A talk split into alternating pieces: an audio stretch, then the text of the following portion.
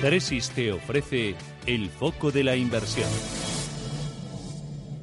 Amilcar Barrios, ¿qué tal? Buenos días. Hola, muy buenos días, Susana. Eh, tú dirás el foco, ¿hoy dónde lo pones? ¿Qué te preocupa o qué te alienta? Pues la verdad que he visto que el cambio que podemos tener un poquito de, de paradigma el, sería el foco empezar a ponerlo eh, no solo hoy, sino de cara a los próximos meses en el Banco Central Europeo, por lo que hemos visto esta semana.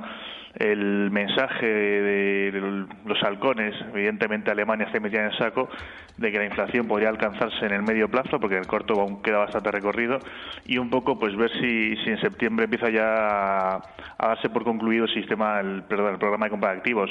Entonces esto pues habrá un poco que monitorizarlo, especialmente en la parte de los mercados de renta fija europeos, que están en niveles pues bastante deprimidos, especialmente si nos fijamos con todo todo el ruido que hemos tenido político, como un poco la bolsa, perdón, la, deuda española, que un poco podría haber sido la más afectada por asuntos propios y también por, el, por sucede en Italia por contagio, pues siguen niveles que tampoco son los propios de un mercado de renta fija como el actual. Y luego también, pues hombre, tenemos como no puede ser de otra forma, la, curva alemana que cualquier subida de rentabilidad pues nos va a hacer polvo en precio. Entonces, sí consideramos que es muy importante empezar a tener en cuenta si de verdad eh, la inflación en Europa empieza a cumplirse de los plazos que dice el Banco Central Europeo que se pueden cumplir y, cómo esto puede afectar al, programa de compra de activos y evidentemente a la oferta monetaria y por supuesto que sí también a, la política de tipos de interés. Mm. Em, en este escenario, em, ¿veis como más ganadora la parte de renta variable que la parte de renta fija? ¿Renta fija mm, al margen eh, O, o, hay oportunidad, no sé, en un high yield? Eh, hombre, en high yield, pues por supuesto que va a haber más, más oportunidad que investment grade, porque hoy por hoy el diferencial de tipos de interés entre investment grade y la deuda te invita a salir salir corriendo. O sea, no, no, hay, no hay mucho que rascar en investment grade en general.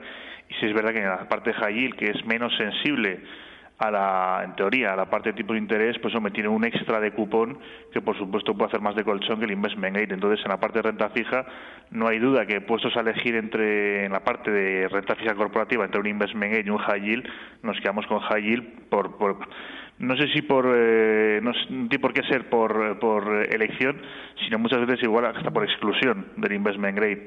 Y luego entre otra pregunta que, planteabas entre renta fija y renta variable, eh, si hay nuestra respuesta es clara y seguimos apostando por la renta variable versus la renta fija, por las dos razones, también por exclusión de la renta fija por un lado, pero por otro lado también por el por el los fundamentales positivos que queremos que siga presentando la, renta variable a nivel europeo y a nivel global, no, no, solamente en Europa.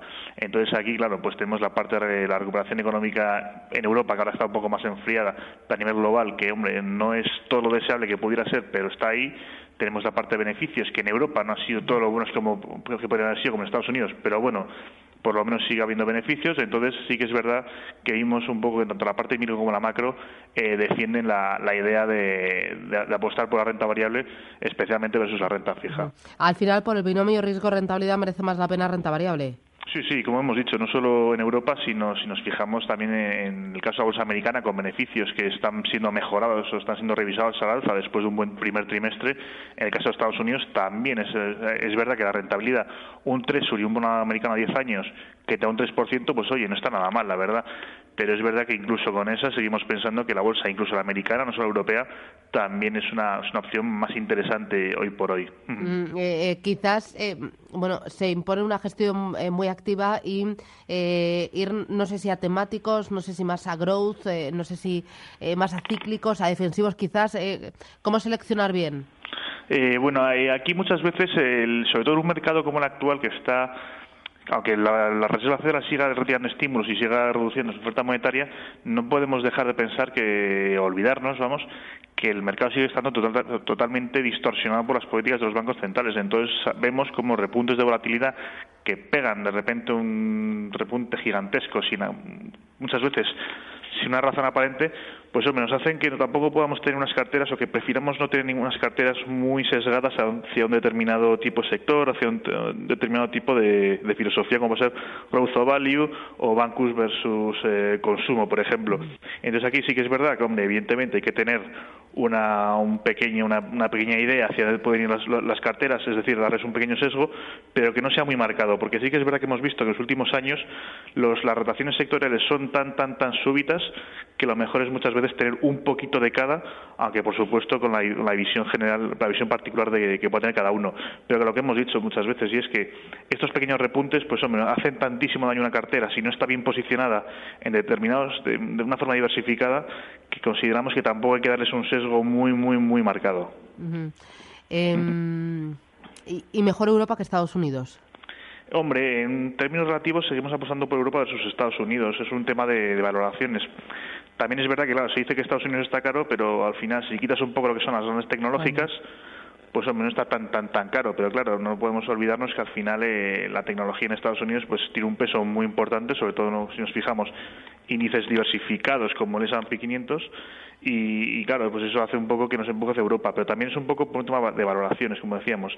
Si miramos a nivel agregado, seguimos pensando que eso, que, por precio Europa sigue presentando mejor, mayor potencial, pero si miramos fundamentales en general en ambos mercados, vemos en los dos casos un poco similar, tanto apoya tanto la parte de crecimiento económico en Estados Unidos y en Europa, y por supuesto a nivel de, de beneficios, hemos dicho antes que hoy por hoy mejor eh, más altos en Estados Unidos que en Europa, pero bueno, al final eso también se refleja en valoraciones en precio.